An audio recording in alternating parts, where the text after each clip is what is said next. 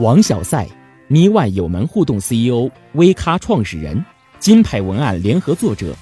今天的笔记侠演讲还原，为您带来王小赛演讲：社交网络连环爆炸案，产品是最好的引爆源。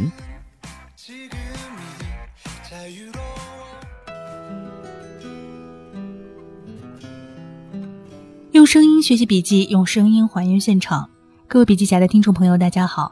今天我们将继续为大家分享的是王小赛社交网络连环爆炸案，产品是最好的引爆源的下半部分。笔记整理，笔记侠小菜花，编辑笔记侠伊文。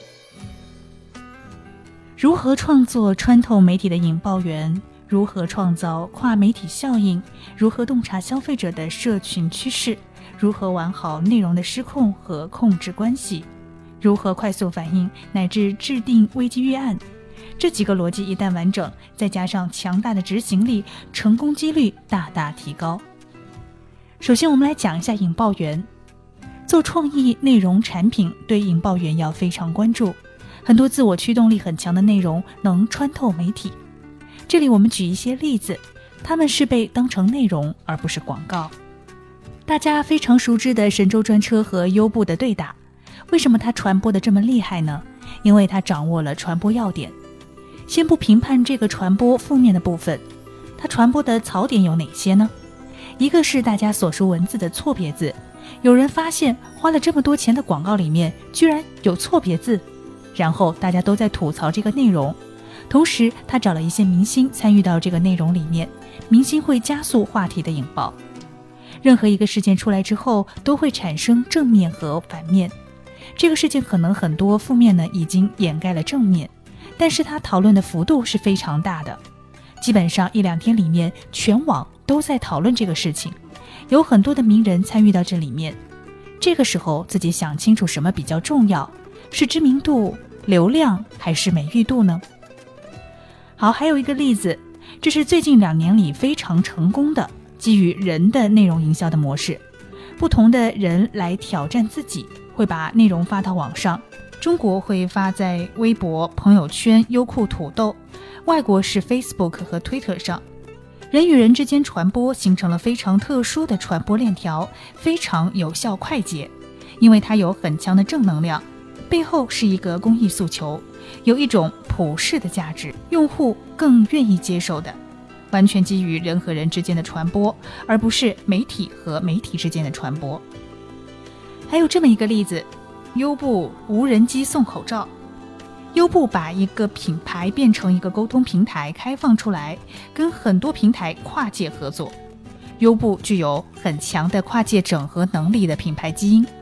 他在国外做了一个优步无人机送口罩的 campaign，非常新奇有趣，与众不同。它是打车软件，怎么会有无人机送呢？它已经变成出行的软件了。它上升了一个层级，能同时帮你解决问题，可以送东西给你。跨界的过程产生了引爆点。再来，我们要说的是，我们为魅族做的一个基于 H 五的游戏的活动。中国唯一有粉丝经济的就两个品牌，小米和魅族。魅族有一群死忠粉，非常有粘性，愿意做大量交流。魅族有一款手机有 HiFi 功能，音质非常好。我们希望通过活动把粉丝分层级，做了一个中国好听力的游戏。粉丝经过测试之后，比如他特别好的完成了测试之后，会称他是聂耳级的听力。最糟糕的是木耳级的听力了。他的社区产生了很多评论，用户互相测试，互相对比。我们还做了另外一个功能，叫指纹识别功能的游戏，缉拿小伙伴。用户点进去之后会自动扫描他的指纹，然后会告诉你，因为某某罪名抓进去了，比如去超市偷黄瓜。用户把这条内容分享到朋友圈，朋友觉得很好奇，点进去自己也被抓了。通过这种互相恶搞的方式，引起了很多用户的交互。游戏下面有头像排行，很多朋友都被抓到游戏里面了。我们一定要利用社交关系来做营销。社交关系可以让你的传播走得更远，内容引起二次、三次传播。品牌预算找媒体是最看得见、最可控的，而内容很难可控。就像你能保证你拍的电影票房过十亿吗？很难。这个时候恰恰需要研究和专注内容，专注的越深，结果会越好。除此之外呢，还有一些因素可以决定内容走得更远。接着我们要来讲的是跨媒体效应。为什么叫跨媒体效应呢？一个内容跑得远，必须是穿透媒体的过程。世界不一样了，媒体的碎片与融合的时代已经开始了。以前说传统媒体和传统广告死掉了，现在恰恰不是，又回归了。为什么呢？比如今天双十一天猫晚会，这是传统媒体的回归，把年轻人拉回到电视前面。但看电视的方式变了，一边看电视一边刷手机，通过手机无限下单，可能还会讨论。这时候可以发现，电视的内容跟手机无线端进行了跨媒体的整合，电视变成了内容源。手机进行销售的传播和转换。有一个地铁广告做了一个非常非常大的书柜，里面全部是书，然后表达一个 Kindle 就够了。它是传统广告的变异，引起网络上的讨论。我们不要认为传统广告不需要了，它以另外一种方式存在。如果我们广告投放完之后不和线下互动，投的钱有很大浪费，投完了就没有了，二次传播效应是没有的。接着我们要再来说的是消费者的社群趋势，我们的主流消费群已经从六零七零转移到了八五九零这个群体，后者的生存状况远远比前者更优越，他们拥有多元价值观和自由选择的可能性，是为了体验生活的，不是受苦受难的。最近流行很多离奇的辞职理由，比如世界这么大，我想去看看。我朋友公司的一个员工说，公司厕所为什么是蹲坑不是马桶？他觉得一点儿也不高级，就辞职了。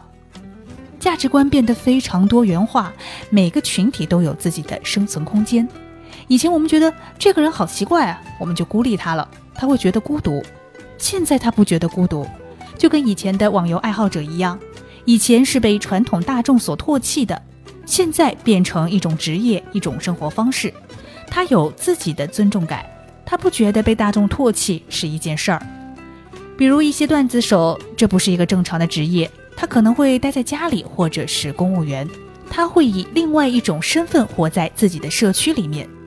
消费者已经变成了一群人了，这个时候我们沟通就不能用一个大众媒体的方式去跟他沟通。要先去了解这群人社交媒体的接触习惯。以前我们先看这个媒体可以接触到什么人，然后再投。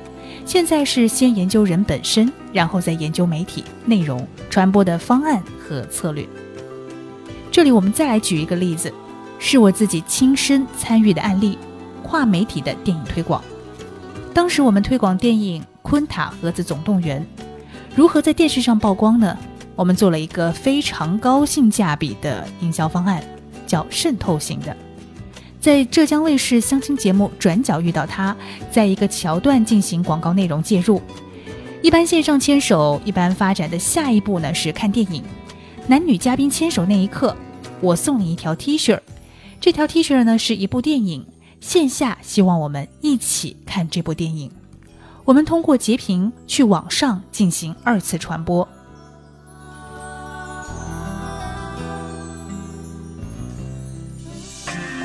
王小赛，咪外有门互动 CEO，微咖创始人，金牌文案联合作者。今天的笔记侠演讲还原，为您带来王小赛演讲：社交网络连环爆炸案，产品是最好的引爆源。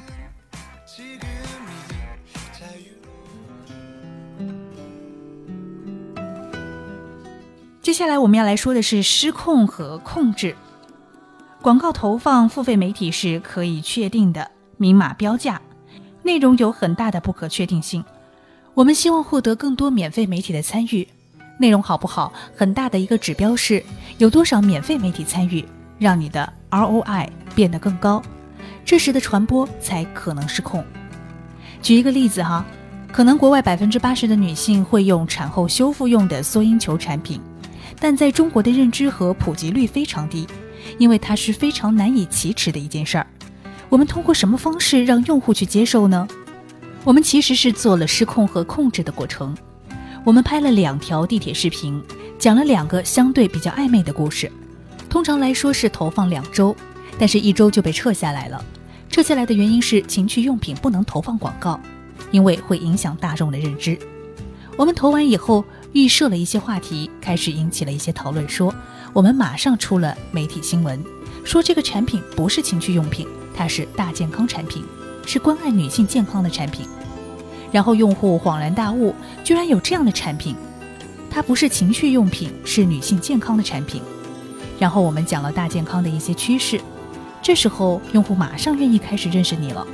我们紧接着做了很多女性体验帖，很多产后女性用了之后一看真是这样，然后去搜索下单。前面是一个失控的过程，投了，但是被撤下来了。但其实我们的失控是为了控制，我们想好了它可能会被撤下来，撤下来意味着是一个新话题的开始，这是一个反差，形成主流媒体的准入。另外，产品是最好的引爆源，我们做营销永远是那个零，不是那个一。如果产品不能成为传播点，零是非常难的。我们一定要回归到产品及营销的状态，把营销传播前置到产品，才有可能做出更精准、更有价值的营销。魅族也是我们的客户，他对产品非常的专注。他前几年很少做营销，老板黄章会泡在粉丝的论坛里面，一条条跟粉丝进行对话评论，通过原始的方式积累了一群精准的粉丝、铁杆粉丝。他呢是从产品力出发的。再比如万能的海底捞服务精神，海底捞最成功的呢是所有营销从服务出发，口碑产生的节点是由底层服务人员跟消费者进行沟通产生的。其实我一开始是不相信的，我们当时做冰桶挑战的时候，发现没有冰，很多有冰的店铺都不提供给我们。我跟旁边的海底捞服务人员说我们需要一桶冰，然后他说慢。等着，只要十分钟，我给你造一桶冰出来。然后真的十分钟以后，他拿来一桶冰，我们还发了微信、微博，称赞了海底捞的服务精神。他做了很多基于服务端的行为去产生口碑，他甚至没有做微博账号，而微信账号呢，也只是提供服务。他的口碑传播这么牛这么好，就是因为他把传播聚焦到他最有价值的部分——服务。由他的底层服务人员去创造。再来举这么一个例子：万能的老干妈搭配。老干妈是一个现金流非常好的品牌，已经走出国门了。它好在哪里呢？产品力，有一种渗透价值，是万能的老干妈搭配，跟任何一个食物搭配起来都可以吃出好口感。它也是回归到产品。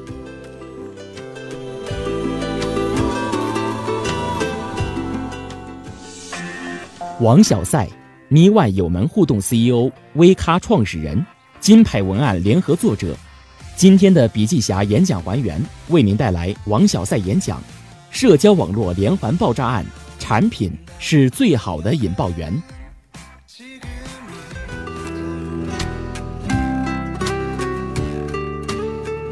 接下来我们再来说的是快速的反应机制，决策要快，整合能力要强。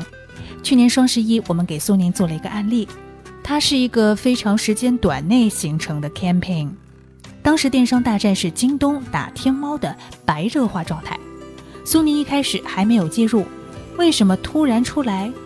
我们发现了一个很重要的契机：双十一之前基本上是京东和天猫对打，十一月十号呢是话题的静默期，像暴风雨的前夜。我们集中一天打包这个话题，先做三大传统媒体投放，在非常传统的报纸上做非常反差、互联网化的内容，形成巨大的张力，形成了朋友圈的刷屏和口碑效应，还做了户外候车亭。做完之后呢，百度指数急剧的飙升，同时它的销售同比增长百分之四百。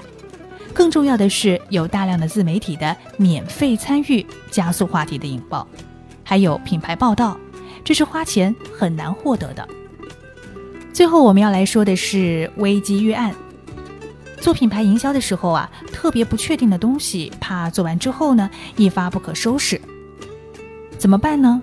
首先就是要做危机预案的准备，让传播有一定的掌控力。这里边啊要讲究三点。第一点是把事件产生的所有结果进行预演。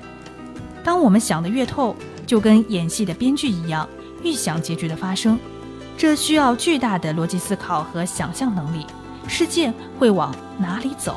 如何回应它？如何进一步跟用户沟通？想得越清楚，最终的执行性越好。第二，如何扭转危机变成一个新的话题？第三，针对危机和用户进行沟通，需要感召，让用户收到真心。很多危机公关把话题掐掉，说这件事儿不是品牌做的，跟品牌没有任何关系，以为这样就可以了。但是消费者会思考，品牌的态度是什么？品牌愿意消费者什么呢？这时候啊，品牌需要付出更多的真心。首先陈述事实，同时给消费者更多的诚意和安抚，让他觉得这个品牌值得进一步沟通，从危机变成机会。从引爆源到最后的危机预案，整个逻辑要非常的完整。最后一步就是执行能力，执行能力越强，我就做得越好。最后分享一句话：做传播需要尝试快速的迭代传播方法，去想一些即刻的怪咖的引爆方法，越奇怪其实越有效，因为现在的消费者的口味很特别。不实践这一切然并卵。实践了以后，才会感受到传播的有效性、控制力有多少，可以让话题走多远，能够活几天。实践经验越少，越是纸上谈兵。通过实践和理论结合，成功几率更高。谢谢大家。好了，本期就是以上这些内容，希望可以帮助到你的学习。如果你对我们的节目有什么意见或建议的话，欢迎你在评论区和我们进行留言互动。您将有机会获得笔记侠送出的免费小礼品，同时也可以加入我们的笔记侠微电台 QQ 群二五五二四五三二五二五五二四五三二五来和我们进行互动。想获得完整版笔记还原，请关注微信公众号“笔记侠”，微信公众号“笔记侠”。我是主播苏兰，我们下期节目再见。